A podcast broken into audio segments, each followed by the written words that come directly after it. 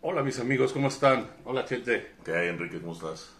Hace cuánto tiempo sin hacer video, ¿verdad? Ah, ya un ratito. Ahora que estamos, ya ni me acuerdo la fecha. ¿A 20 de septiembre? 20 de septiembre 20 del de septiembre 2021. del 2021, así es. Por cierto, que me gustaría mandarle saludos a nuestro amigo Alberto, digo, este Roberto Cabrera Veloz, que Roberto siempre nos Cabrera sigue, Veloz. ¿verdad?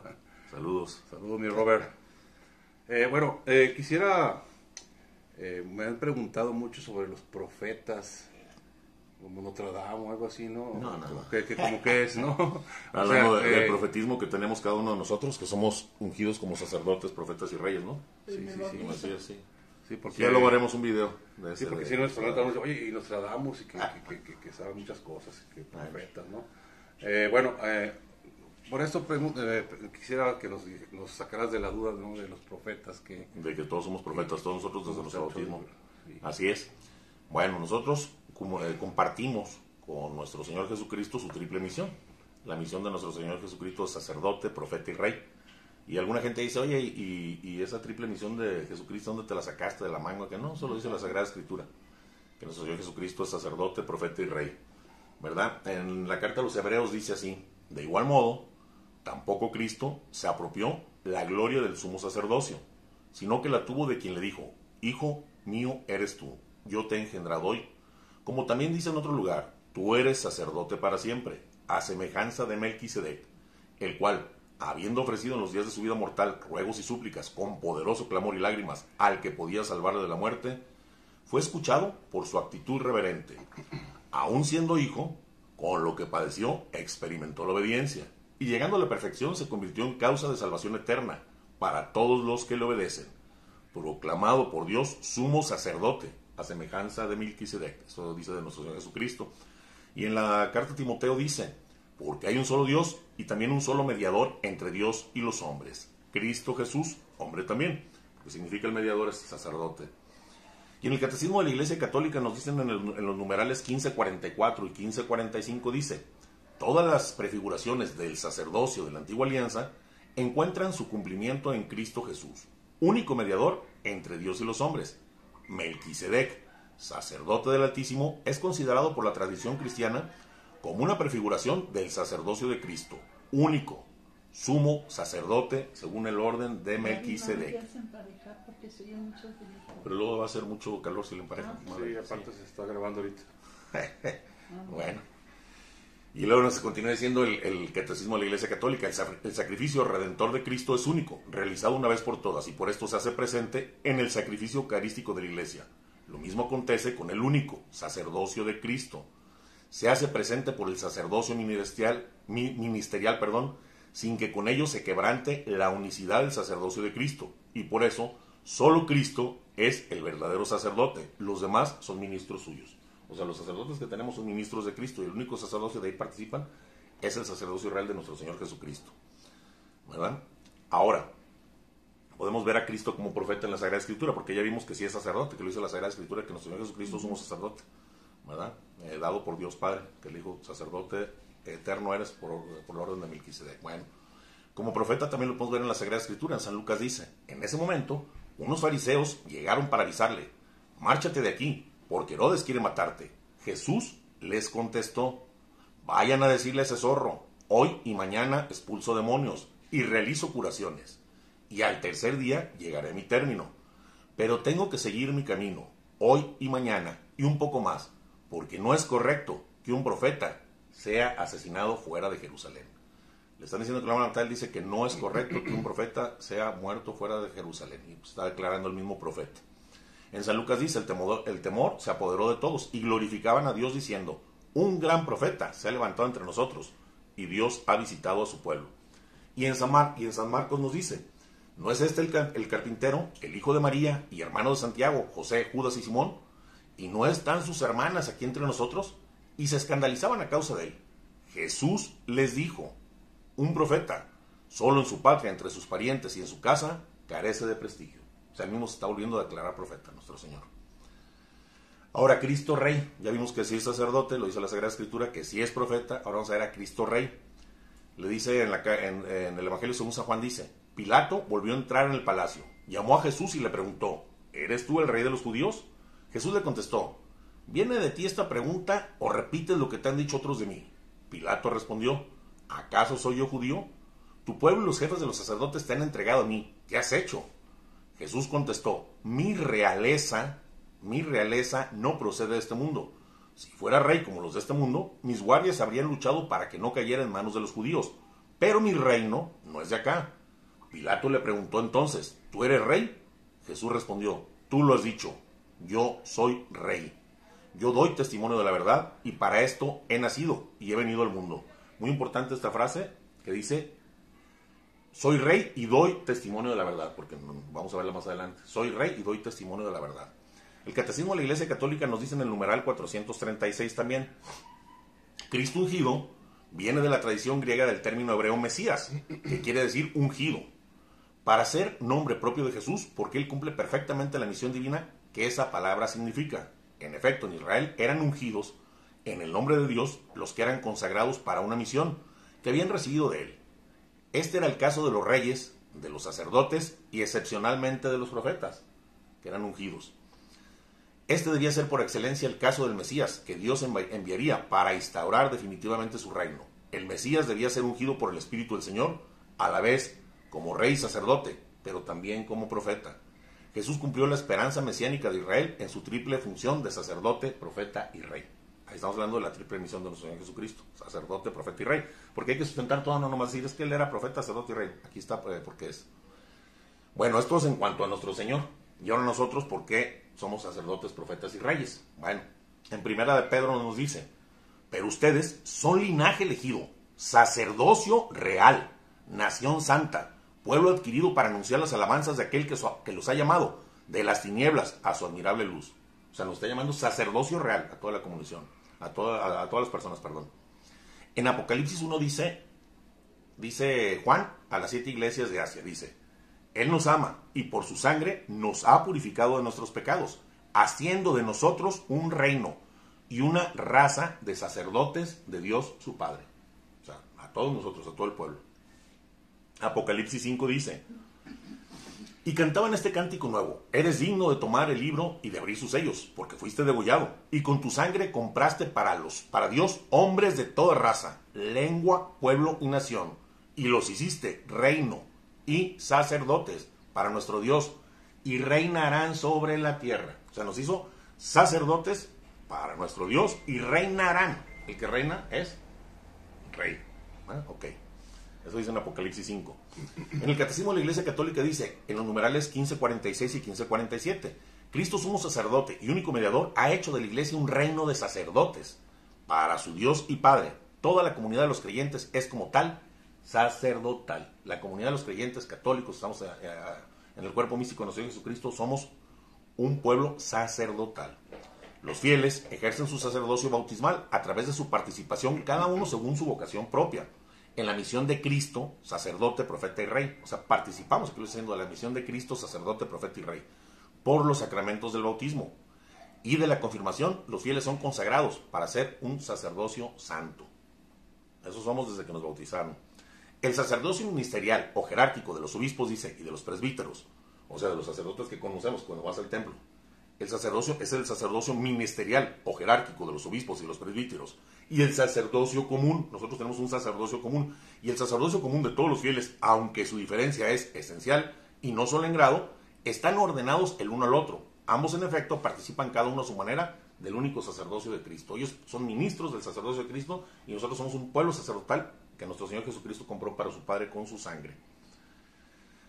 ¿En qué sentido? Mientras el sacerdocio común de los fieles, de nosotros, se realiza en el desarrollo de la gracia bautismal, vida de fe, vida de esperanza y de caridad, vida según el Espíritu, el sacerdocio ministerial está al servicio del sacerdocio común. O sea, los sacerdotes que hacen el templo están al servicio del sacerdocio común de todos nosotros, en orden al desarrollo de la gracia bautismal de todos los cristianos. Es uno de los medios por cuales Cristo no cesa de construir y de conducir a su iglesia. Por esto es transmitido mediante un sacramento propio, el sacramento del orden, a ellos a estos sacerdotes. Bien, sigue diciendo el catecismo, pues cada uno de nosotros en nuestro bautismo fuimos ungidos como sacerdotes, profetas y reyes, según el triple oficio de Cristo. Y en la confirmación somos confirmados por el obispo con estos derechos y deberes. Porque, ah, mira qué padre, qué derechos tenemos. Pero aquí lo dice, fuimos pues, somos confirmados por el obispo con estos derechos y deberes, que es muy importante esto, de sacerdotes, profetas y reyes. Nuestro sacerdocio es un sacerdocio común de los fieles, dice el catecismo, por el cual estamos llamados a hacer de nuestra vida una continua alabanza al Padre. Y estamos llamados a la perfección de la santidad a través de la oración y la ofrenda de nosotros mismos. Y el testimonio que damos de Cristo. Y también somos sacerdotes, lo dice, para interceder y hablar a Dios de los hombres y ofrecer nuestros sufrimientos y sacrificios, tanto por nosotros como por todos. Eso es como sacerdotes que somos, nos lo está diciendo el mismo catecismo de la Iglesia Católica. Ahora, reyes, como reyes, bueno, Cristo es rey y señor del universo, porque habiendo sido obediente hasta la muerte y la muerte de cruz y haberse hecho servidor de todos, el Padre lo exaltó sobre todas las cosas las cuales le fueron sometidas. Y Cristo quiso comunicar a los que creyeran en Él, a los que creyamos, creamos en Él, este poder, para que con libertad de reyes, ¿eh? para que con libertad soberana venciéramos el reino del pecado. O sea, el católico es rey porque la gracia de Cristo lo hace libre y los reyes no están sometidos a nadie, los reyes son libres. Por la gracia de Cristo se arranca de la vida de todo cristiano la raíz de toda esclavitud. La raíz de la esclavitud es el pecado. Y así es el libre para hacer el bien. Porque la libertad se realiza solo en el bien. Porque muchos, ah, la libertad no para hacer el mal. No, la, la libertad se realiza solo en el bien. ¿Por qué? Porque ya que en el mal no somos libres, sino que no, que nos volvemos a ser esclavos del pecado. El que hace el mal se vuelve esclavo del pecado. Entonces ya no es libre. Solamente en la libertad es para hacer el bien.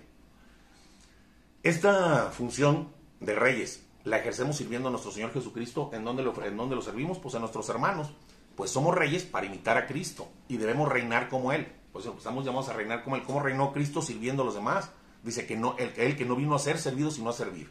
Y debemos vivir con el amor, la humildad de Jesús y reinar sobre nuestras pasiones dominantes. Sobre la ira, la lujuria, la pereza, el orgullo. Sobre todo tenemos que reinar para entonces en libertad como reyes vamos a reinar sobre nuestras pasiones, vamos a reinar sobre el pecado y vamos a reinar como Jesucristo haciendo el bien a nuestros hermanos, porque Él como rey no vino a ser servido sino a servir. Ahora, profetas. El pueblo de Dios participa desde el carácter y misión profética de Cristo, dando testimonio, ¿cómo lo hace? ¿Cómo participa? Dando testimonio de Dios con su vida de fe y de amor, adheriéndose a la fe que le transmitieron los apóstoles de aquello que vieron y oyeron. Así como profetas, estamos llamados a profundizar esta fe con juicio recto, aplicarla en nuestra vida y a difundirla a los demás guiados y sostenidos por el Espíritu Santo, siempre, lógicamente, bajo la dirección del magisterio de la Iglesia Católica. El profeta está llamado a proclamar las maravillas de Dios, a dar testimonio público de nuestro Señor Jesucristo y a ser promotor de paz y de verdad. Pero además, estamos llamados, muy importante, por eso ya los deberes que tenemos, además, algo muy importante que se nos ha olvidado como profetas, estamos llamados a denunciar la injusticia y a denunciar la mentira, a oponernos a todo lo que daña a nuestros hermanos. ¿Verdad? Bueno, nosotros vimos, ahorita acabamos de ver, que como sacerdotes, ¿qué tenemos que hacer? Hablar a Dios de los hombres e interceder por los hombres. Fíjate, como sacerdotes tenemos que hablarle a Dios de los hombres, pero como profetas debemos hablarle a los hombres de Dios. ¿Se explico? Traer el reino de Dios. El profeta tiene una doble función. El profeta es aquel que anuncia y denuncia. Y sobre esta vocación de profeta es la que vamos a hablar este tema. Que empezamos a hablar del profeta. Tenía que decir porque somos sacerdotes, profetas y reyes, pero este es, este es el, el alma de este tema. Estamos profetizando ahorita. El alma de este tema, así es. Así es. Estamos ejerciendo nuestra vocación de profetas, al anunciar y denunciar. ¿Qué significa la palabra profeta? Profeta, exactamente. que me digas así del, del ¿cómo se llama? De latín, de qué raíz viene eso, no, no, no, lo sé. No, más o menos un, no lo sé. Un más o menos. Profeta así de fácil. Profeta es el que anuncia, como le dije hace rato, y denuncia. No puede ser un profeta que anuncie. Es que hay otro profetismo con el que se confunden las gentes, que es un carisma, un don especial que tienen algunas personas de tener visiones de lo que va a venir en el futuro. pero hay las profecías. Profecías, todo eso. Bueno, ese es un tipo de profetismo, pero ese es como un don de profeta. Aquí no estamos hablando que tenemos un don de profeta, aquí estamos hablando que tenemos una vocación de profeta, una obligación de profeta. Fuimos ungidos como profeta y tenemos derechos y obligaciones como profetas, como tales. Y profeta es el que anuncia y denuncia. Es un profeta. ¿Verdad? Incluso por los, los profetas que, que, hablan de revelaciones anuncian la revelación que Dios les da. ¿Me explico? Nosotros lo que, es lo, y nosotros qué es lo que vamos a anunciar como profetas. El profeta Isaías dijo. Ah, sí, sí, sí. O sea, es como. Mira, el profeta, e, en ese tipo de profetismo, es el que te digo que es un don. Los profetas hablan en el nombre de Dios, lo que Dios les dice a ellos. ¿Como un apóstol? No. apóstol es seguidor. Eh, es que ahí, está la confusión. Pueblos. Sí, apóstol es seguidor de Dios. ¿No es profeta? Sí, sí, pero escúchame. el apóstol está ejerciendo su vocación de profeta. El profeta, como Elías, como todos ellos, aparte de ejercer su función de profeta, que es anunciar el reino de Dios y todo, hablan, hace cuenta, Dios, el Espíritu Santo los ilumina y son la boca, la voz de Dios en el mundo, para anunciar cosas nuevas que vendrían. Pero es, donde nos podemos equivocar. Está el profeta, que es como don, y está la misión de profeta, que la tenemos todos, el profetismo común. Esa es la diferencia. Hoy vamos a hablar del profetismo común, no vamos a hablar de profecías. Vamos a hablar del profetismo común que tenemos todos. ¿Verdad?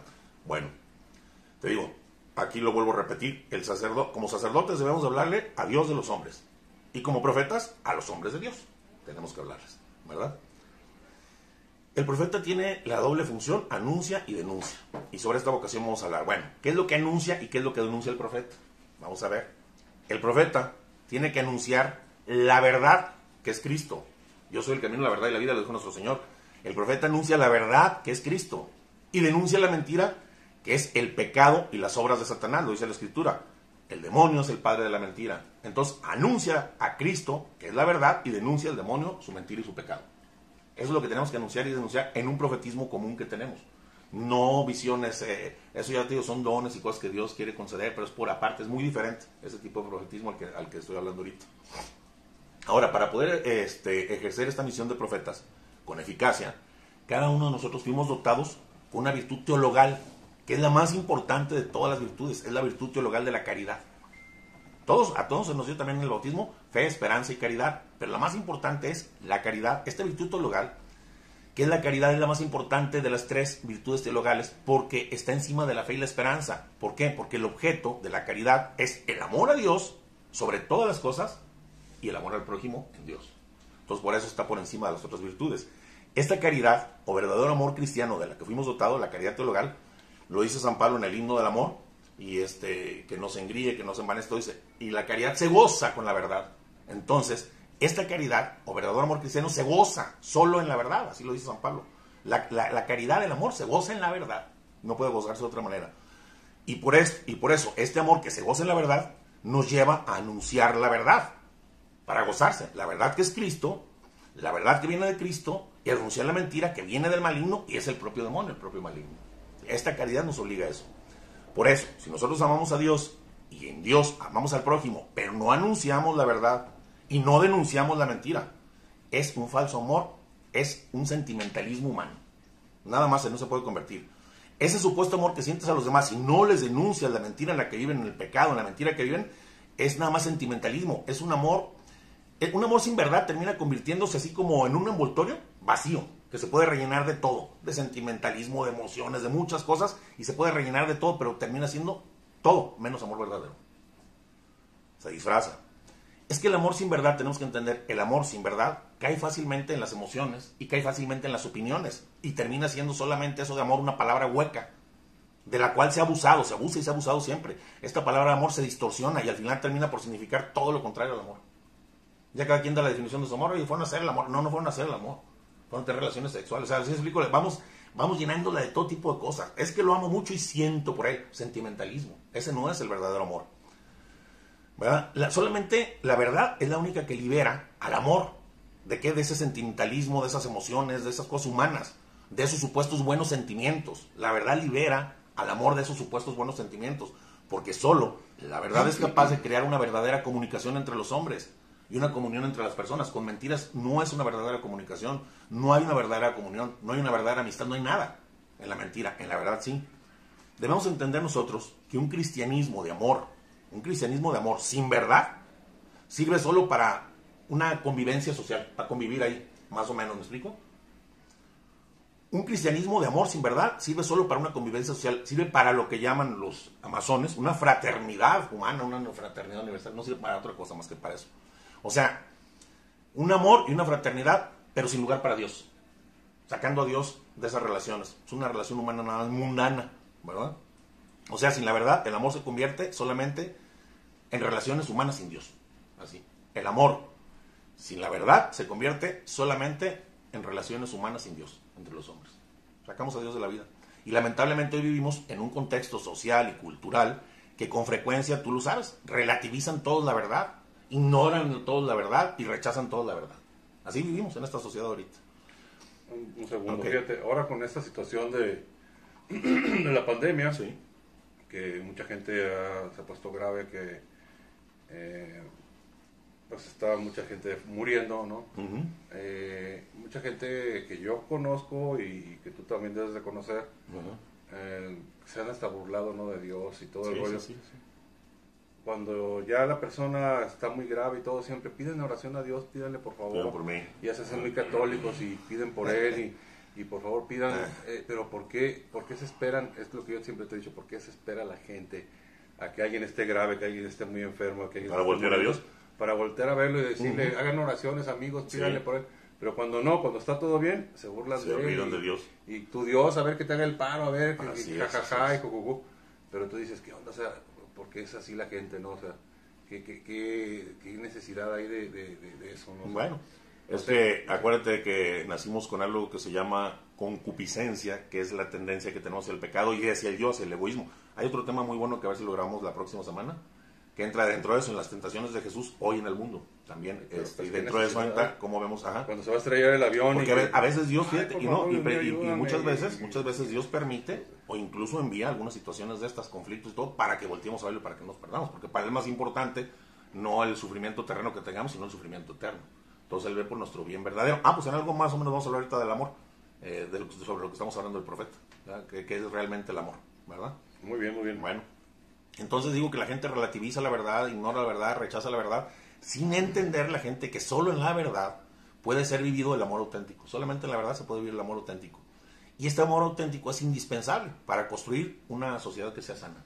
Y una pregunta, en la caridad, este, ¿necesitas decirle, Dios mío, esto lo hago por ti y para ti?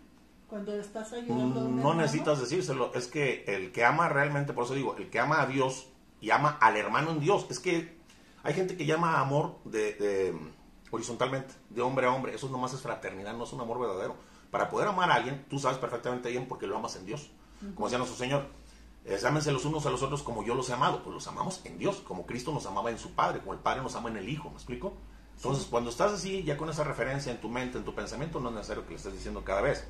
Ahí va por ti, Señor. Si no, es que lo traes, es como un chip ya integrado, o sea, te sale. Por eso dice el Señor, de lo que está lleno tu corazón, habla la boca. De lo que abunda en tu corazón es de lo que habla la boca. Sí, entonces todo, eh, la caridad va por Dios. Todo. Es que es en referencia primero a Dios y luego para los demás. Por eso digo, el que ama a Dios y en Dios a sus hermanos, a lo mejor no está bien entendida esa frase, es, eso es, el que ama a Dios y en Dios a sus hermanos, no el que ama a Dios y a los hermanos por aparte. Tenemos que amarnos, tenemos que ver en mi esposa, a Jesús esposa, tengo que ver a mis hijos, a Jesús hijo, tengo que ver a mi vecino, Jesús vecino, tengo que ver a mis amigos, amigos Jesús, o sea, así. Entonces, cuando tú ya lo vives y lo haces así, no es necesario que le estés diciendo en cada momento, Señor, lo estoy haciendo por ti, el Señor ya lo sabe. ¿Verdad? Como la famosa situación esa de, que yo tuve hambre y no me hice de comer. Y sí, sí, sí. Ah, porque el Señor habita en todos. Y yo era ese viejito que llegó y, tenía hambre, esa señora que tenía sed y no le diste agua. Así es. Yo estaba en él. Así es. todos viven nuestro Señor. Entonces, por eso amamos, amamos a las personas en Dios. Que Dios habita en cada uno. Bueno, ok. Este, por nosotros, por eso digo, por nuestro profetismo que tenemos común y por nuestro amor a Dios y por nuestro amor al prójimo en Dios, por eso debemos defender la verdad. Debemos proponer la verdad. Debemos dar testimonio cada uno de nosotros de la verdad. Porque esto lo exige el verdadero, el, verdadero amor que se goza en la verdad. ¿Me explico? El amor se goza en la verdad, la caridad se goza en la verdad. Entonces esto lo exige. Hoy se ha confundido el concepto de amor, como te decía porque se cree que amar al otro, es que amo al otro y se cree eh, tanto tipo de tonterías, que tengo este sentimiento por él, que, siento así, que me gusta y ya piensan que es amor, o te voy a hacer el amor, o sea, puras tonterías. Se cree que amar el amor también es, es dejar al otro, a tu hermano, a quien sea, dejarlo vivir tranquilamente en el pecado, sin decirle nada absolutamente, ¿para qué? Para que no pierda la paz, para que no se sienta mal, para que no se inquiete. Es que lo amo mucho, ¿cómo puede ser que se inquieto se sienta mal? Lo dejo vivir en su pecado. Eso no es amor, eso es un falso amor. Hoy se cree en la sociedad este, que es mejor que nos llevemos todos bien. Pero para llevarnos todo bien no importa que callemos la verdad, dejemos al hermano viviendo la mentira, en el pecado, en el demonio, no le hace. Se cree que es mejor, no, pues vamos mejor llevando una ciudad bonita, donde nos llevemos, ay, qué padre, como te quiero, como te amo, y déjalo vivir en su pecado. ¿Para qué le traes? Es hipocresía. Es hipocresía. Los que creen esto están equivocados, porque amar a alguien no es esto que vimos, sino que amar, esto es amar. Amar es buscar, esta es la, la realidad del amor. Por eso se amen a, sus hermanos, como, a su prójimo como yo los he amado. Y no quiere decir que yo vaya a sentir está algo bonito por la vecina, por el tío, por el que va en el carro manejando. No, el verdadero amor no es un sentimiento. Amar es, nada más déjame darte esta, esta definición, amar es buscar el bien verdadero, único y trascendente para el otro. Es querer el bien del otro. Es trabajar por el bien del otro. Es luchar siempre por el cielo para el otro. En eso consiste el verdadero amor. Ahora sí. ¿Y sabes quién entendió esas palabras? ¿Quién? El perro. ¿Cuál perro? El perro. ¿Cuál perro? Porque el humano no. Ah, bueno, sí. Bueno, es, que es el verdadero amor. Querer, el verdadero amor. Es el verdadero amor. Porque el perro ni, ni te reclama, ni te... Buscar el bien supremo y trascendente del otro. Pero, pero los humanos no lo entendemos. No lo entendemos. Por eso digo, el perro es el que entendió. ¿Lo entienden ustedes, amigos? Ok. Debemos hablarle, nosotros como profetas, ¿qué es lo que tenemos que hacer entonces? Bueno, primero, la primera verdad que tenemos que anunciar, porque tenemos que anunciar y anunciar, primeramente tenemos que anunciar a Cristo. Es la primera verdad que debemos llevar a todos nuestros hermanos, a Cristo, a nuestro Señor. Esa es la primera verdad. Debemos hablarle del amor de Dios por los hombres. ¿Por qué? Porque esta verdad del amor de Dios por los hombres hace que el hombre abra su vida al don del amor. Y este hombre abriendo su vida al don del amor y una sociedad abriéndose todos al don del amor contribuye a la edificación de la ciudad de Dios desde este mundo. Entonces primero tenemos que hablarles de Cristo y su amor, de Dios y su amor. Sí, ese es un buen anuncio. Pero que hay algo muy importante que se nos olvida. El verdadero profeta no solo debe anunciar el amor gratuito de Dios, las promesas de Dios, las bondades de Dios, la misericordia de Dios, sí, lo debe hacer, pero no nomás. Todo lo bello que nos da no es lo único que debemos hablar, sino que en un mundo como hoy que está atrapado en la búsqueda del placer, un mundo que está atrapado en la búsqueda del tener, un mundo que está atrapado en la, búsqueda del poder, un mundo donde los espíritus malignos rondan los aires buscando a quién devorar, un mundo que está intentando ahorita deificar, diosificar al hombre. Un mundo de conciencias dormidas al pecado como el que vimos ahorita. En este mundo como estamos así, por la fidelidad a Dios, por la fidelidad a Dios y por la fidelidad a nuestra vocación de profetas y por la propia fidelidad del hombre hacia el hombre, el profeta debe denunciar la mentira. El profeta debe denunciar la falsedad. El profeta debe denunciar el pecado. El profeta debe desenmascarar al enemigo descubriendo sus trampas y sus tretas. No nomás anunciar las cosas bonitas de Dios, sino que denunciar todo esto. El profeta debe llevar esta verdad a todos. ¿Para qué? Para que los demás sean libres. ¿Que amas a tu hermano? Sí, pues busca la libertad para tu hermano. ¿Quieres que sea libre? Pues la verdad es la que libera. Lo dijo nuestro Señor a los judíos que habían creído en Él, dice en la Sagrada Escritura, les dijo, permanezcan en mi palabra. Si, perdón, le dijo, si ustedes permanecen en mi palabra, serán verdaderamente mis discípulos y conocerán la verdad. Y la verdad los hará libres. Es palabra de Dios. Hoy urge la verdad en el mundo, urge la verdad. Pues muchos hoy en este mundo, hoy se están creyendo Dios. Dios, ¿ya viste la nueva ley que acaban de aplicar? Contra la vida. Se está haciendo como Dios el hombre. Se cree Dios. Creen que ellos pueden decir lo que está bien y lo que está mal. Llegan a llamar bien al mal y mal al bien.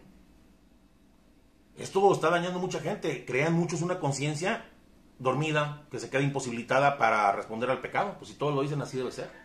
¿verdad?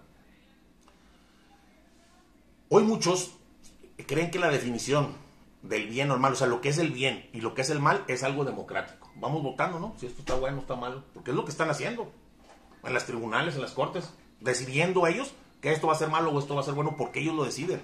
Por eso digo que se creen dioses. Hoy muchos creen que, que el mal es, o el bien y el mal es algo democrático. Y así dicen, bueno, es que, total, pues si todos lo hacen, no puede ser malo. A lo mejor era pecado en otros tiempos, pero hoy ya no es pecado, pues ve, todo el mundo lo hace. Entonces no es algo democrático que se vote. Estás anticuado, te dicen, eres Sí, ahorita vamos a hablar de eso precisamente, que es el miedo que, tiene, que tenemos muchos, ¿verdad? Bueno, hay gente que, a todos estos que, que, se creen dioses y que pueden decir lo que es el bien y lo que es el mal, hay muchos que sin, a lo mejor sin mala intención, los alientan. ¿Quiénes? Pues los que predican a un Dios mutilado. Los que están predicando hoy a un Dios mutilado a un Dios bueno, que lo perdona todo, sin esperar conversión de nadie.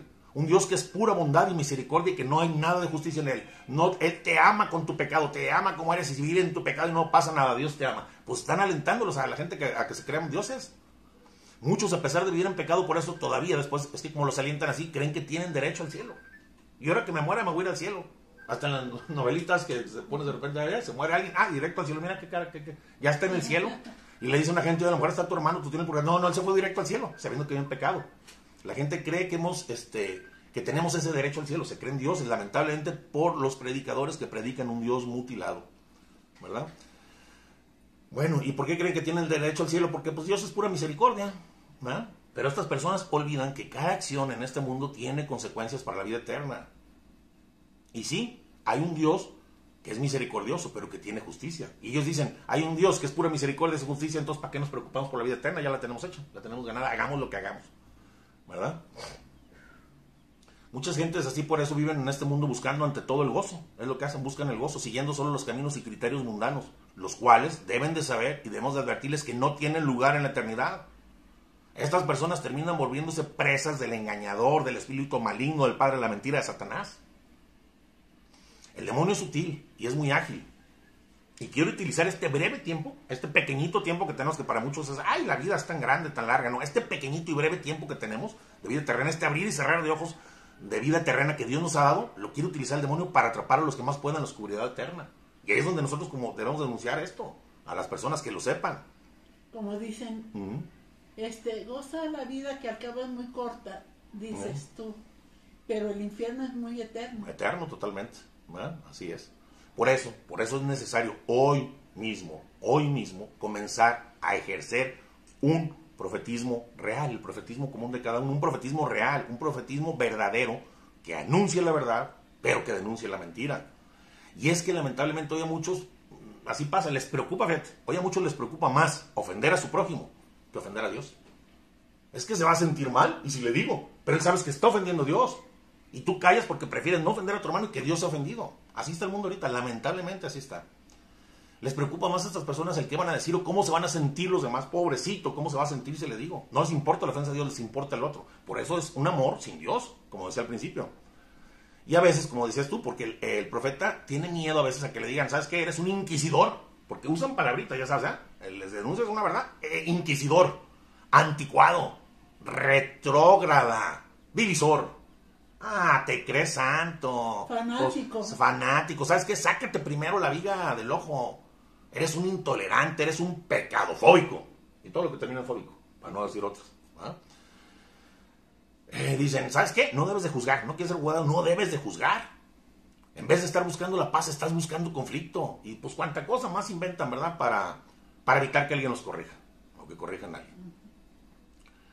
Y muchos otros también dicen, mira, no te preocupes, si esta gente no quiere saber nada de Dios, no le hables a esta gente de Dios, simplemente háblale a Dios de ellos. Es una frase muy común y muy estúpida.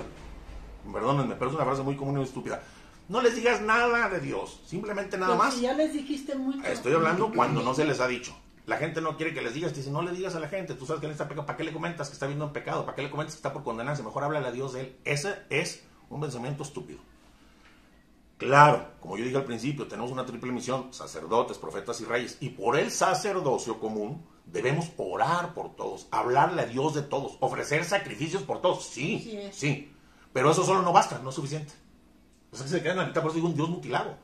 Ahí te quedaste en la mitad. Hay que ejercer también nuestro profetismo anunciando y denunciando. Debemos llevar la verdad a quien sea, en donde sea, a tiempo y a destiempo. Claro, que una verdad con amor. Una verdad con amor. Pero claro. si, por ejemplo, estos videos se los pasas a otras gentes, como yo que no sé hacer video, se los paso a otras gentes para que ellas se los pasen a otras Está bien, todo. Evangelizas con, un, está, evangelizas con un clip, profetizas con un clip. Pero, pero ahorita vamos a hablar de la obligación, porque la obligación no nomás, pues ya los derechos y obligaciones que adquirimos cuando somos sacerdotes, profetas y reyes. Nomás nos quedamos con los puros derechos, que es lo más padre, lo más bonito. ¿Verdad? Bueno, digo, hay que llevar a todo la verdad a tiempo y a destiempo, con amor, pero siempre la verdad ante todo porque recordemos siempre que la caridad, el amor, la caridad, como dice San Pablo, se goza en la verdad. Nunca, jamás debemos de dejar de recordarles a nuestros semejantes que hay una ley divina. Y esa ley divina tiene consecuencias. Si no la sigues o la ignoras, tienes consecuencias, consecuencias eternas. Esta ley debemos enseñársela primero a nuestros hijos. Ese es primero el, deber y la obligación del padre, a nuestros hijos y a tu esposa. Y si tu padre o tu madre no lo sabe, también a tus amigos, a los demás. Primero a tus hijos. Lo dice la escritura, pero a todos al final de cuentas. Dice en la Sagrada Escritura en el libro de Deuteronomio, graba en tu corazón los mandamientos que yo te entrego hoy. Y repíteselos a tus hijos. Habla de ellos, fíjate dónde dice que hables. Habla de ellos tanto en casa como cuando estés de viaje. Cuando te acuestes y cuando te levantes. Grábatelos en tu mano, póntelos en tu mano, como una señal. Póntelos los mandamientos en la frente, dice esta palabra. Y no, no Permítame, estoy leyendo palabra de Dios. Póntelos enfrente como tu distintivo y escríbelos en los postes de tu puerta y escríbelos a la entrada de tus ciudades. Está diciendo a todo el mundo, es palabra de Dios esto. Ahora sí, madre, perdón, es que era palabra de Dios lo que está leyendo. Hay muchos que no nos sabemos los mandamientos completos. Ok. Hay que, hay que, bueno, si ya es otro tema, la ignorancia. Hay ignorancia culposa, hay ignorancia este, inocente, ya lo hicimos, pero pues, luego lo platicamos. ¿verdad? Pero tenemos una obligación también como cristianos. Luego se lo mandas a mi mamá por WhatsApp Claro que para sí. que lo profetice. Ok. Ahora ya no podemos contestar, como contestó Caín cuando Dios preguntó por Abel. Caín le dijo, oye, ¿dónde anda Abel? Y dijo, Caín contestó, "Eh, ¿acaso yo soy el guardián de mis hermanos? Así le contestó en el jardín del Edén, Caín a nuestro Señor. Adiós, Padre. Ahora sí somos los guardianes de nuestros hermanos. Por esta triple misión somos guardianes de, nuestros hermanos y eso entra en las obligaciones del sacerdocio y el profetismo y el reinado también, como Cristo lo hizo. Ahora, mucha gente dice, bueno, ¿y si no lo hago? Bueno, hay una advertencia. Hay una advertencia, no lo estoy diciendo yo, que está en la Sagrada Escritura, él di- dice, aquel que está en la atalaya o aquel que está en la torre y ve venir al enemigo y no da aviso a sus hermanos, si alguno de ellos es pasado por espada, él será responsable de esa muerte y se le pedirán cuentas a él. ¿A qué se refiere? Ves venir el demonio y ves el pecado y no se lo avisas y por eso es condenado, a ti se te pedirán cuentas, porque tú estabas a su lado y como Caín no debes de contestar. Tú ya desde que eres profeta, sacerdote y rey, tienes la obligación, el derecho, el- la obligación, el deber de decírselo a otro hermano. Dice también la Sagrada Escritura, a ti te he puesto como centinela para la casa de Israel. Apenas oigas una palabra que sale de mi boca, dice, tendrás que advertírselos de mi parte. Cuando diga el malo, malo vas a morir. Si no le hablas, fíjate lo que dice el Señor, ¿eh? si no le hablas, si no haces que se preocupe por su mala conducta, el malo morirá debido a su pecado. Pero a ti te pediré cuentas de su sangre. Y al contrario, si le has llamado la atención al malo por su mala conducta y él no se aparta de ella, si no deja su mala conducta, morirá debido a su pecado. Y tú no tendrás nada que temer. No lo digo yo, lo dice la Escritura. Para los que dicen que si no lo hacemos. Esta advertencia es para todos y para cada uno de nosotros católicos, pues fuimos surgidos como profetas, como centinelas. Aquí habla el centinela, el centinela es el profeta, así que está viendo, el que tiene el conocimiento y, la obligación de llevárselo a los hermanos. Por eso, sin respetos humanos de cómo se habrá de sentir el otro, debemos, si es que el otro vive en la mentira, vive en el pecado, advertirle por lo menos una vez. Por lo menos en una ocasión. Vives en pecado, sí, con caridad. Pero también con mucha claridad. Esto es pecado mortal y te puedes condenar. Punto. Tienes que advertírselo. ¿Sabes dónde estás parado? Al filo del barranco. ¿Y qué es el fondo? El infierno. Ten cuidado. No basta como dicen algunos. Porque hay otros, otra frasecita estúpida, que Dios me perdone por la palabra, pero es otra frasita. No le digas nada a nadie. Más bien, mira, dale testimonio con tus actos. La palabra mueve, pero el testimonio arrastra.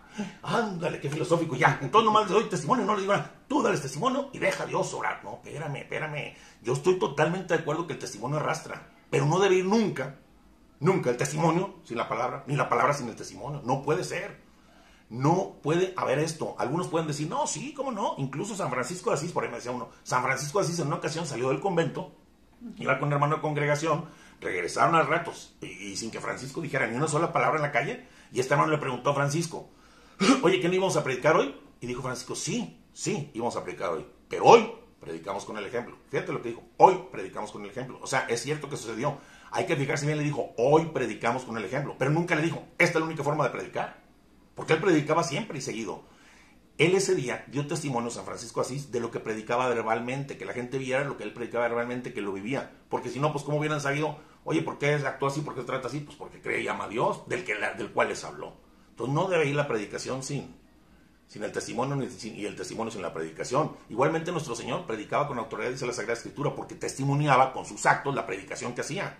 Pero nuestro Señor no dice la Escritura que nada más andaba caminando por ahí sin hablar para que la gente con el testimonio de Jesús se convirtiera y supiera que era hijo de Dios y supiera todo lo que nos enseñó, nomás caminando y portándose bien. No. Entonces, eh, olvídate, cuando alguien te dice, mira, mejor les doy testimonio porque el testimonio arrastra es un cuate que está evadiendo su de- deber de profeta. Está equivocado. El profeta tiene que hacerlo también con testimonio de vida, lo hacía el catecismo de la iglesia, pero con la boca, hablar la verdad. ¿Por qué? Porque la fe viene por la escucha, lo dice la Sagrada Escritura, no por el testimonio. Nunca dice que la fe venga por el testimonio. Dice la Escritura en Romanos, dice, dice pues, todo el que invoque el nombre del Señor se salvará. Pero, con, pero ¿cómo invocarán, dice la Escritura, cómo invocarán aquel en quien no ha creído? ¿Y cómo creerán aquel de quien no han oído? ¿Y cómo irán sin que se les predique? ¿Y cómo predicarán si no son enviados? Por tanto, dice, la fe viene de la predicación y la predicación por la palabra de Cristo. Aquí no dice, la fe viene por el testimonio tuyo. No dice así, por la palabra, por la predicación. Podemos hacer una analogía de esto. Para los que dicen que basta solamente el testimonio, yo te pregunto, a ver, un maestro de matemáticas puede llegar a la escuela, se mete al salón y empieza a pintar en el pizarrón sumas y reglas, eh, yo no sé mucho de matemáticas, pero todas esas ecuaciones que hacen ahí le empiezan a empezar taca, traca, traca, y los alumnos más lo ven y no habla una sola palabra y se va. ¿Por ese testimonio van a aprender matemáticas los alumnos? No. ¿O tendría que explicarles? Pues tiene que explicarles. Exactamente. A otra, yo voy caminando, no sé, en la calle oscura, eh, que yo ya conozco, y sé en qué parte hay un hoyo. Está oscura, se fue la luz totalmente. Y vienen unos detrás de mí, entonces lo que hago, esquivo el hoyo, pero calladito no digo nada. Bastará con eso para que el que viene atrás o los demás no se caigan al hoyo. Tengo que decirle, cuidado, hay un hoyo. Es el profeta. Sí, predícales con testimonio, pero predícales con la palabra. Aguas hay un hoyo. Y eso yo se llama condenación eterna. Así es. Ah, bueno, yo creo que es necesario el testimonio, pero también sé y creo que, es, que eso solo no basta. Porque el testimonio debe acompañarlo siempre la palabra, la exhortación. Hoy también es muy común, ¿eh? así como se llama hace rato, que te dicen, ¿no? ¿Y tú quién te crees para juzgar? No juzgues y no serás juzgado. Y con eso pretende ya, con esto cayó el profeta lo susto. Se nota aquí que el demonio es muy audaz para manipular todo, ah, incluso la palabra de Dios, que es otro tema que vamos a hablar la próxima semana. Pero debemos saber que el enseñar o recordar a nuestros hermanos las advertencias que Dios nos hizo acerca del pecado no es ninguna forma de juzgar, no estamos juzgando. Esto me recuerda a un sacerdote que dijo así, mira, estaba ahí en el templo, no sale y dice, mira, esos dos son, son este, homosexuales. Y dice la señorita, oiga padre, ¿por qué lo está juzgando? No, no lo estoy juzgando, mija, lo estoy viendo, están besando. ¿Me explico? O sea, cuando dices las cosas, naturalmente lo que está sucediendo, no estás juzgando nada, estás diciendo lo que estás viendo. ¿Sí me explico? Y es una obligación hacerlo. Bueno, decir lo que vemos y decir lo que sabemos, lo que dice la palabra de Dios, no es juzgar, porque como profetas de ningún modo vamos a estar jamás en contra de la persona, sino que estamos contra la mentira y el pecado de la persona. No estamos contra el hermano, estamos contra la mentira y contra el pecado. Por eso no debemos dejarnos asustar por esos comentarios, ¿verdad? Aquí debemos hablarles. Dios nos pide que no nos asustemos y nos pide que debemos decir, aunque no nos escuchen. En la Sagrada Escritura, ah, entonces les tienes que hablar aunque no te escuchen, aunque no te escuchen.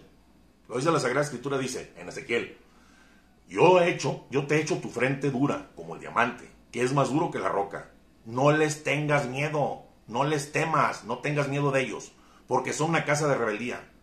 Todas las palabras que yo te dirija, guárdalas en tu corazón y escúchalas. Y luego, anda, ve donde los deportados, donde los hijos de tu pueblo, les hablarás y les dirás, así dice el Señor Yahvé, escuchen o no escuchen. Y es palabra de Dios. Tú tienes que hablar. Hay otros que dicen, sí, por ahí me ha tocado, oye, pero tu tono de voz no es el adecuado. Eh, te veías medio molesto cuando dijiste. Por eso lo que me estás diciendo no puede venir de Dios. Y ya con eso esquivaron su pecado. Ya, yo estoy bien porque tu manera de decirlo no fue la adecuada. bueno, yo sé que tenemos que decir siempre la verdad con caridad, siempre. Pero eso no significa que tengamos un total dominio de nuestra voz o de nuestras expresiones.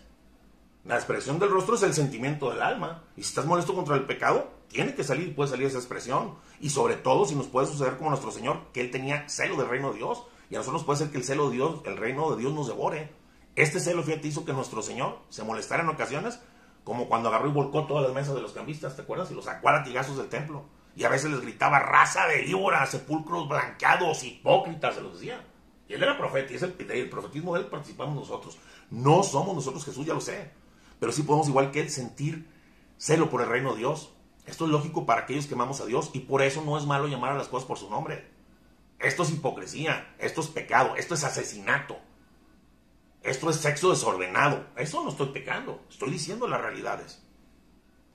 Dios mismo es el que le pide a los profetas clamen con fuerte voz, porque la gente, va por tu voz, lo dice en Isaías. Ya sabes que yo siempre me sustento en la escritura. En Isaías dice, grita, grita con fuerza y sin miedo. Levanta tu voz como trompeta y denuncia a mi pueblo sus maldades y sus pecados a la familia de Jacob. Palabra de Dios. El Señor lo dice. Pero bueno, lamentablemente el día de hoy, por tanto profeta apocado, que no quieren herir los sentimientos de esta generación de cristal que se rompe. Por ahí me mandaste que de una generación de cristal se van a romper, pobrecitos. La generación de cristal. Estamos en la generación de cristal. No le digas, se va a sentir, se va a romper. Entonces, por tanto, profeta apocado que no quiere herir los sentimientos de esa generación de cristal, y por tanto mentiroso encumbrado que existe, las grandes mentiras se gritan desde todo tipo de tribunas y sobre todo públicas. Ahí se gritan las grandes mentiras. Y las grandes verdades a veces, hasta donde se deberían hasta en los púlpitos, se callan o se dicen en voz bajita.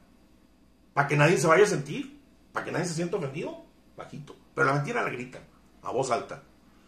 Esto es solamente por miedo, por falsos respetos humanos, por un falso amor y misericordia falsa, que nos hacen pensar que no podemos asustar o hacer sentir mal a nadie diciéndole las consecuencias de su pecado. Pobrecitos, no hay que hablarles de la justicia. Ay, no, no, no, y menos del infierno, ¿eh? Se puede sentir mal, se puede asustar. No, ¿dónde está tu caridad? No les hables así. Claro, no manches. La caridad está en la verdad, lo dije, se goza con la verdad. Yo creo definitivamente que es mejor que alguien molesto, sentido o asustado se vaya al cielo, a que contento y tranquilo se vaya al infierno por toda la eternidad, ¿no? Ten cuidado porque te pueden demandar ¿eh? si no les gusta la forma como les hablas. Sí, no, es que esta generación, de hasta los hijos. Ya te pueden demandar. Sí, no, no, no está la cosa. Canija. Imagínate las generaciones que vienen, van a crecer todas ¿Eh? desordenadas porque no hay Tú puedes poner un orden. No, y dice la Sagrada Escritura que usaras la vara. Ahora no, toca a alguien con la vara y te vas al bote. Te meten al bote. ¿Amigo? Por aquí tengo uno que está en la policía. ah, no, no, te al bote. Bueno, pues la caridad está en la verdad. Pues yo creo definitivamente, digo, que es mejor que alguien se vaya asustado al cielo, a que sin susto al infierno está canijo. Bueno. Además, nunca debemos de creer que decir la verdad a alguien es faltar a la misericordia. Pues nos dice la Santa Iglesia Católica, que la Santa Iglesia Católica es columna y fundamento de la verdad, que una de las obras más grandes, es que está faltando la misericordia, no, nos dice la Iglesia que es fundamento y columna de la verdad, que una de las obras más grandes de misericordia es corregir al que se equivoca. Nos lo está diciendo la, propia Iglesia. Más bien aquí lo que nos detiene, te digo, para ejercer nuestro profetismo verdadero y común es un falso amor y falsa misericordia. Sobre todo, ¿sabes dónde? En nuestro círculo más cercano en los familiares, en los amigos, en los compañeros de trabajo. Hay menos, hay menos. Hay cómo va a crecer mi profetismo. ¿eh? ¿Cuántos papás, por ejemplo, hay ahora que permiten que sus hijos vivan en pecado sin decirles nada?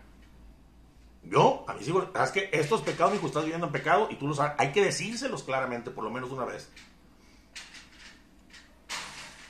Hay incluso papás que hasta los excusan, ¿eh? Ay, pobrecito, no le digas así. No, es que no es malo. No, él es bueno. Ay, está equivocado. Pero no, no está en pecado. No, no, su corazón no está en contra de Dios. Ama a Dios muchísimo, pero vive en pecado. No, no, no, no pueden excusar a las personas así. El que vive en pecado no está amando a Dios, pero es primeramente por la que la caridad sale de él. Si es rico, el amor es lo primero que va, que es el Espíritu Santo. Entonces, ¿cómo pueden amar a Dios sin el amor de Dios en ellos? Se extingue. Así como apagan un ¡pum! Se va la caridad de tu cuerpo cuando eres en pecado mortal. Bueno, esto, te digo, es falso amor y falsa misericordia, porque quien cierra sus ojos y su boca al pecado de otros, y sobre todo de los suyos, por una supuesta compasión y amor, es falso su amor y falsa su misericordia.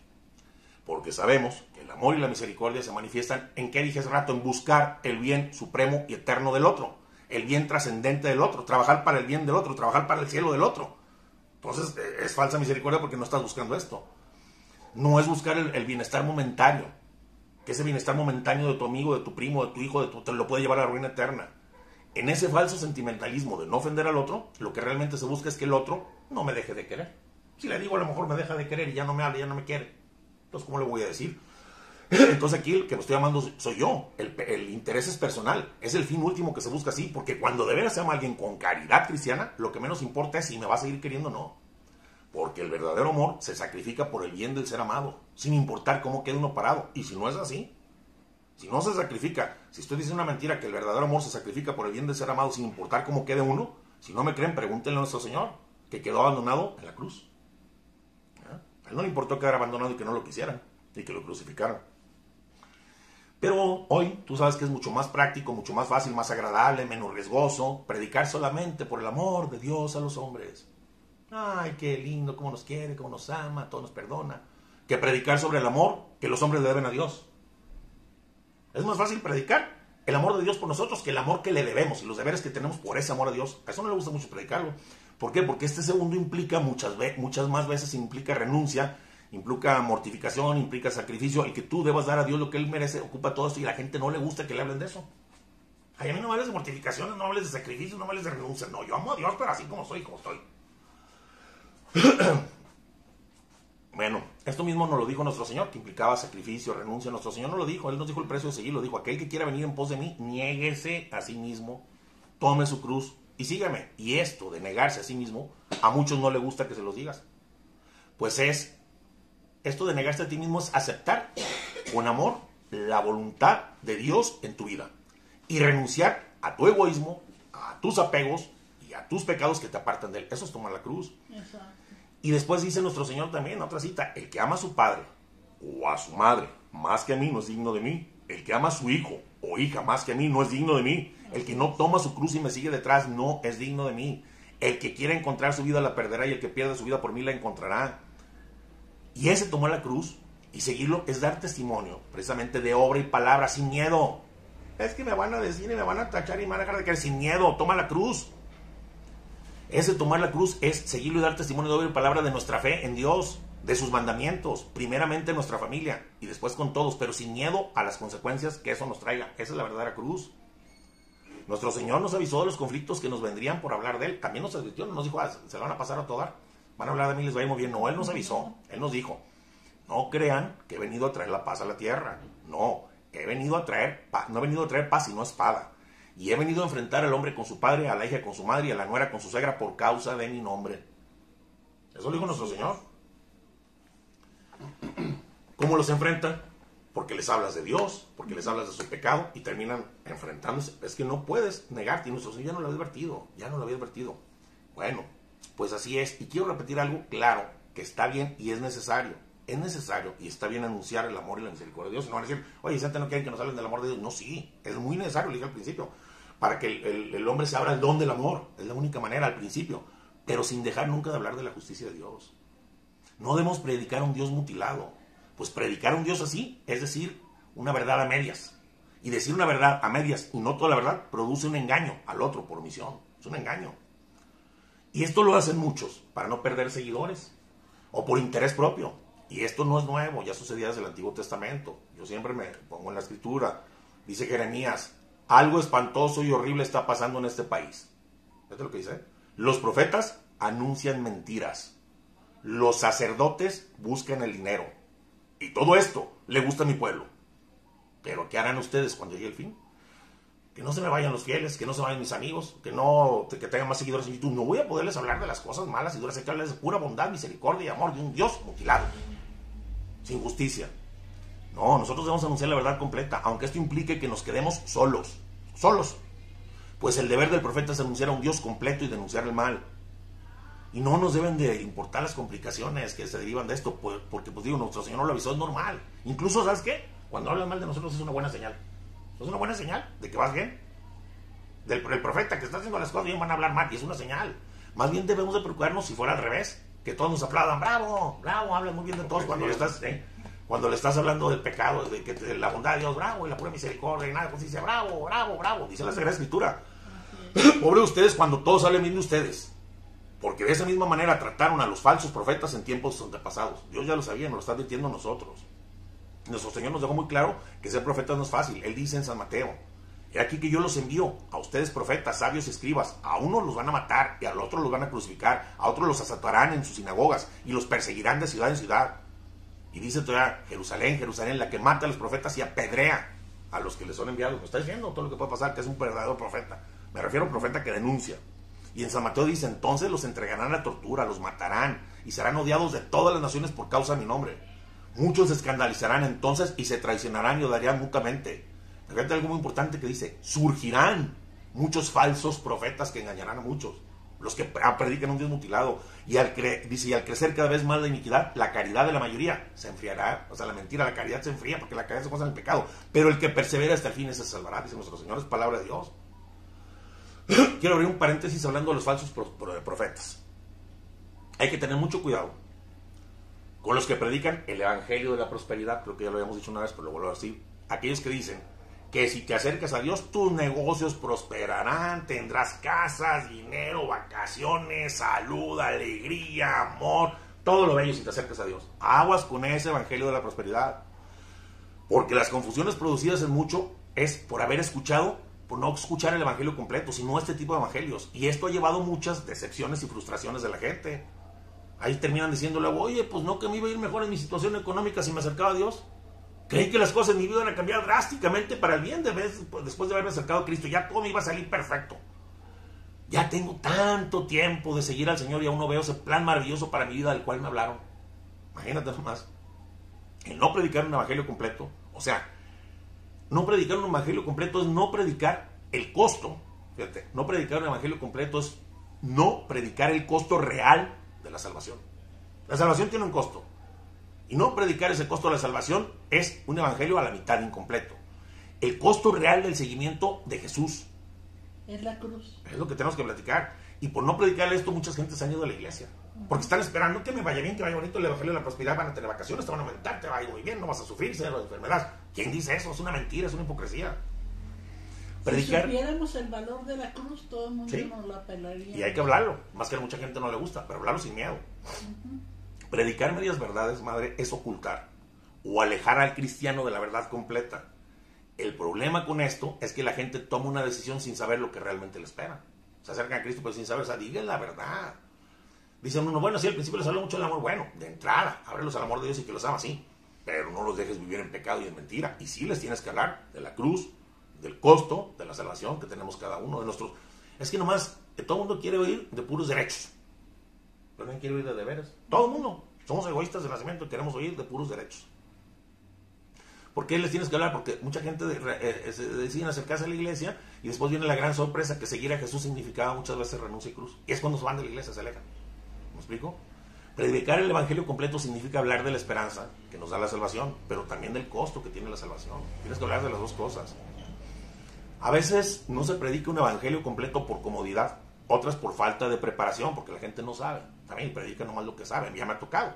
Me tocó en donde estaba antes que me predicaran así. Por pena, dices, ¿Sí? dejas las cosas a medio. Por pena. Otras no, que estoy mal aquí. Ah, pues no, yo, yo no. Ni sabes, por falta de preparación. Otras también. No, sí sé, pero ¿Eh? no le quiero decir. Sí. Digo, otras, otras veces este, no predicamos el evangelio completo por popularidad, ¿sí no? Por agradar, por tener muchos likes. ¿eh? Por no meterte en Por eso, para agradar y atraer a la gente. Por eso, hoy se predican muchas verdades que son medias verdades. Veamos algunas de las más comunes rápidamente, porque si no se nos va a ir mucho el tiempo ya. Una de las verdades, ahorita medias, que se predica, es muy común en las sectas, es que te dicen, recibe a Cristo en tu corazón y estás salvado.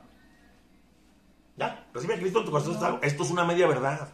La verdad completa es, arrepiéntete de tus pecados. Agarra a Cristo en tu corazón, pero arrepiente de tus pecados, renuncia a ellos, confiesa tus faltas, busca el perdón, acepta a Dios en tu vida, vive bajo sus normas, toma tu cruz de cada día aceptando su voluntad, renuncia a tus pasiones, ámalo por encima de todo de todos. Es una verdad completa. Nada más, acéptalo en tu corazón y serás salvo. Ya soy salvo. Y sigue viviendo en su desmadre. O sea, son medias verdades, están perjudicando a la gente. Otra media verdad es, Dios tiene un plan maravilloso para tu vida. Se lo dicen a los jóvenes. Aquí especialmente los jóvenes pueden malinterpretar esto. Y es un plan maravilloso. Pues, ¿Qué se puede imaginar? Imagínate la cabeza del chavo aspirando a tantas cosas que se va a imaginar cuando un plan maravilloso en tu mil cosas que no son ciertas. Cada uno puede imaginarse lo que quiere y luego viene la decepción. Y no debemos olvidar de hablar también del sufrimiento porque el sufrimiento es una herramienta que Dios utiliza para madurar a los cristianos. Tenemos que hablar de toda una verdad completa. Otra media verdad es, Dios es pura misericordia, pura bondad y te ama así como eres, pecado y con todo. Es una media verdad. Dios te ama a ti, pero detesta y odia tu pecado. Esta es una verdad media, no se puede hablar no se habla de la justicia de Dios que corrige al que ama. pero no tu pecado. Sí. No se puede, digo, no se está hablando de la justicia que, del que corrige al que ama como un padre a su hijo, que ama al hombre pero detesta el pecado. Está abierta la puertita chiquita. Que vomita los tibios de su boca, ¿verdad? Bueno, y por no hablar de esto, aquí viene la decepción de los demás después. Pues ¿cómo es posible que si Dios es una bondad, pura misericordia, ¿por qué permitió entonces esto en mi vida? Si es pura bondad, pura misericordia, ¿por qué se va a molestar porque ame a esta mujer o a este hombre fuera del matrimonio? Y si es pura bondad y pura misericordia, ¿cómo es posible que exista el infierno? O sea, confundes a la gente, hablando de un Dios de pura bondad y misericordia. Bondad y misericordia en cuanto te perdona tus pecados después de que son. Pero les dice siempre, vete y no peques más, porque te puede suceder peor. Y lo dice en la Sagrada Escritura. Por eso el profeta va a denunciar un Dios completo y denunciar un mal completo. Bueno, ya dije que estamos conscientes, viste, de la advertencia que Dios nos dio, pero es que no todo es malo, porque, híjole, entonces, ¿para qué aprovechar? Ya nos dijiste que nos van a matar, meter los tribunales, que ta, ta, ta, espérate. Nos dio una advertencia por parte de Dios que ser profeta no es fácil, pero no hay que tener miedo porque Dios cuida siempre de nosotros. Dice en San Marcos, y cuando los lleven para entregarlos, no se preocupen de lo que van a hablar, hablando de los tribunales, sino que hablen lo que les comunique en aquel momento, porque no serán ustedes los que lo harán, sino el Espíritu Santo. O sea, el Espíritu Santo va a estar en ti contigo. Entonces nuestro Señor no, no solo nos habla de los problemas de ser profeta, sino también nos habla de recompensas aquí. Por lo que no nos debe importar lo que nos digan, cómo nos traten o cómo nos usen. Señor nos habla de recompensas por ejercer nuestro profetismo, algo que no, no tenemos derecho a la recompensa, pero no la quiere dar. Es una obligación, no tenemos derecho, pero no la quiere dar. En San Lucas dice, felices ustedes si los hombres los odian, los expulsan, los insultan o los consideran unos delincuentes a causa del Hijo del Hombre. Alégrense en ese momento, llénense de gozo, porque les espera una recompensa grande en el cielo. Recuerden, que de esa manera trataron también a los profetas en el tiempo de sus padres. Y en la carta a Santiago dice, si alguno de ustedes, hermanos míos, se desvía, se desvía de la verdad, fíjate lo que dice, y otro lo convierte, sepa que el que convierte un pecador de su camino desviado, salvará su alma de la muerte y cubrirá multitud de pecados. Tú salvas otra alma y alma es salva, la propia no te condenas. Le descubres su pecado, sí, te van a gritar, pero descubres su pecado y el otro se convierte, tú no te condenas. O sea, lo está diciendo nuestro Señor. Cubre multitud de pecados. En Daniel dice, los muchos de los que duermen en el polvo de la tierra se despertarán, unos para la vida eterna, otros para el oprobio, para el horror eterno, o sea, para el infierno. Y ve lo que dice aquí, los doctos brillarán como el fulgor del, firmamento, o sea, los saben mucho de cosas de Dios, pero más, fíjate, más aún, los que, y los que enseñaron, los que enseñaron al pueblo, a la multitud, la justicia, brillarán como estrellas por toda la eternidad. O sea, aparte de que te vas a brillar como estrella por toda la eternidad, grande es tu recompensa en el cielo. Nos lo está diciendo nuestro Señor. Ahí están con sus videos. Sí, por eso debemos como profetas, por caridad, llevar a todos nuestros hermanos la verdad completa a tiempo y a destiempo, pero solo la verdad completa sin predicar un Dios mutilado. Pues si se habla solamente de aquello que es agradable a los oídos del hermano, es predicar a medias. Y predicar a medias es igual que negar. Negar, fíjate, predicar a medias a Cristo es igual que negar al verdadero Jesucristo. Porque Él es tan, tanto misericordioso como justo. No podemos negar a nuestro Señor Jesucristo, no podemos predicar a un Cristo mutilado, no podemos predicar a un, Cristo a medias. No podemos decir nada más que es misericordioso. Es hablar falsamente de Dios. Es predicar a medias, es negar al verdadero Jesucristo. El hablar de Jesucristo completo, no un Jesucristo mutilado, es al revés. Es declararse en Él, por Él, en este mundo. Me declaro por Dios al decir la verdad, al denunciar el pecado, me estoy declarando por Dios en este mundo delante de todos los hombres sin importar lo que pase. Y esto trae la más grande recompensa ofrecida por nuestro Señor que nos dijo. Acuérdate lo que nos dijo en la Escritura. Por todo aquel que se declare de mí ante los hombres, yo también me declararé por él ante mi Padre que está en los cielos. Pero a quien me niegue ante los hombres, lo negaré yo también ante mi Padre que está en los cielos. Entonces hay tanto derecho, deberes, advertencias, recompensas. Es un tema muy extenso pero es lo que urge que empecemos a hacer hoy. Y sí, fíjate que en cierta forma lo que estaba oyendo también ahí de, los padres, ¿no? Eh, pues ellos son los representantes de, Cristo. Me figura más o menos como si fuera una presidencia, ¿no? Una presidencia, cuando entra nueva, pues se trae a toda su gente. Son sus, ministros, sus, ministros. Sus, personas de su confianza, los cuales van a, así es, hablar bien pero o salir bien con, eh, con la presidencia, ¿no? Entonces yo me imagino que Dios por eso pone a los padres para que ellos, son sus representantes, son sus legales, sus representantes. Y si un representante del, que algunos la riegan, eh, después van a tener que pagar con... Lo dice la Sagrada Escritura, después cuando hablamos de los de los malos, de los sacerdotes precisamente dice, dice fueron tomados del pueblo, no son ángeles, fueron tomados del pueblo para que ofrecieran tanto sacrificios por los pecados de ustedes como los propios de. O sea, son pecadores igual que nosotros. Un padre, sacerdote puede ser un, profeta. Eh, los, los sacerdotes, eh, para empezar, es, que sí. O sea, nosotros tenemos el profetismo común igual ellos lo tienen, pero ellos lo tienen doble con el, con el, con el orden sacerdotal. Ellos tienen, ellos son los principales. Me da tristeza ver a veces en algunos templos, yo voy a muchos templos, a varios, y me da tristeza ver en muchos templos sacerdotes predicando nada más eso, las bondades, la misericordia, el amor, y no hablan del, no hablan del infierno. No hablan, no hablan de las postrimerías del hombre, muerte, juicio, infierno, gloria, ten cristiano en tu memoria. Y deben de hablar de todas estas cosas, deben de hablar del sacrificio, deben de hablar de la cruz. Pero a veces su comunidad es de cristal y muy delicaditos. Entonces, para que no se les vayan, no hablan así. No digo todos, son pocos, pero sí me ha tocado verlos y digo qué tristeza. Porque ellos deben de ejercer todavía con más fuerza el profetismo y se les van a pedir más altas cuentas a ellos. Así es. Yo amo a los sacerdotes, amo al Santo Padre, amo la iglesia católica y precisamente a veces yo he tenido alguna que otra charla con un sacerdote cuando veo que hay algo mal en el templo, en una situación, yo he ido y se lo he dicho. Y a algunos no les caigo bien. Digo, que padre, aquí está mal esto y están haciendo estas cosas mal aquí. No, pero yo, igual que usted, usted es sacerdote por orden, pero yo tengo un sacerdocio común y también soy profeta y tengo que decir lo que está mal. Y hay unos que se han y si por ejemplo ves algo mal en alguna persona y se lo dices al papá, eh, ya estás este, dejando la carga sobre el papá para pues que el papá le diga al hijo. Sí, sí, sí. Como humanos, como humanos que somos, van a... no, no, podemos nosotros meternos en la vida de los mm, En la de todos, tenemos la obligación. Te vas a meter en problemas. Lo dices, sí, te vas a meter, eso es del miedo. Tenemos, es que, espérame, soy acaso el guardián de mis hermanos, sí. Sí. Y por eso dije, por lo menos, una vez, con claridad y caridad. Punto. Yo me he metido no sabes en cuántos problemas. Aquí está mi esposa. Hemos salido corriendo de partes. Me han, invitado, me han invitado a fiestas y aparte yo le, me dice Gaby, no vais a hablar. Yo, si me preguntan, voy a decir, me han dicho esto. Estás esto es pecado, hermano. Punto. No, que no. Claro que lo es. Punto una vez y con claridad. ¿Quieres que te diga más? ¿Quieres que te explique? No, no me interesa. Perfecto, pero estás viendo un pecado o esto es pecado. Yo tengo que decirlo. Y vea que, nos, que no estamos, somos muy bien recibidos en muchas partes. ¿no? Bueno. No, yo no, soy recibido, pero bueno. pero voy a ser bien recibido. yo estoy calladita, dice, y no Sí, hay que decir las cosas como son. Sí, sí. No, no, no, hay que sacar. Yo le dije a otras personas, ok, bueno, ahí te va. Eh, eh, ¿Vivir en Amaciato es pecado? Claro. Espérame, sí, pero.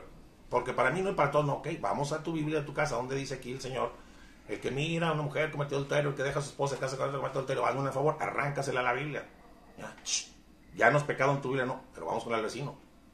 Y arráncasela al vecino. Y arráncasela a todas las Biblias del mundo entero, a ver si puedes. Porque sigue siendo pecado. ¿Me explico? O sea, no puedes negar, no puedes decir verdades a medias. Claro que es pecado. Relaciones. Mucha gente dice que masturbarse no es pecado. masturbarse es un pecado grave. Es un pecado grave. La masturbación, la pornografía. Bueno, no estamos hablando del tema de los pecados. Pero muchas, veces dicen, ¿tú cómo sabes? ¿Tú qué te metes Matar a un hijo en el vientre de una madre es pecado, tanto del que lo autorizó, del que colaboró, del que le dijo puedes hacerlo, del que le dio un consejo, de todos los que participaron en ese asesinato. O sea, hay que decir las cosas por su nombre. Y si te dicen así, es pecado. Claro que sí, man.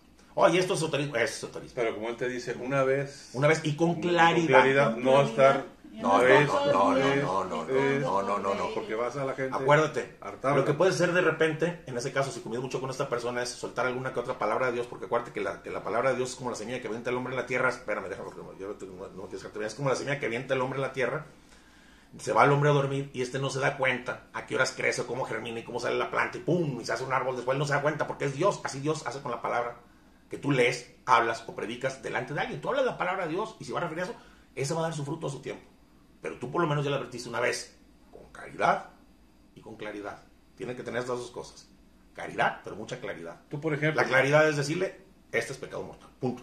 Tú, por ejemplo, no te quieres, tú no te quieres vacunar porque el chanclas, no sé qué. No van a bueno, okay. por eso Entonces, entonces, entonces, pero cada que yo te vea, cada que yo te vea te voy a decir, yo ya te lo dije con claridad una vez. No, no vamos a hablar de la vacuna ahorita, simplemente es lo que estamos poniendo el ejemplo.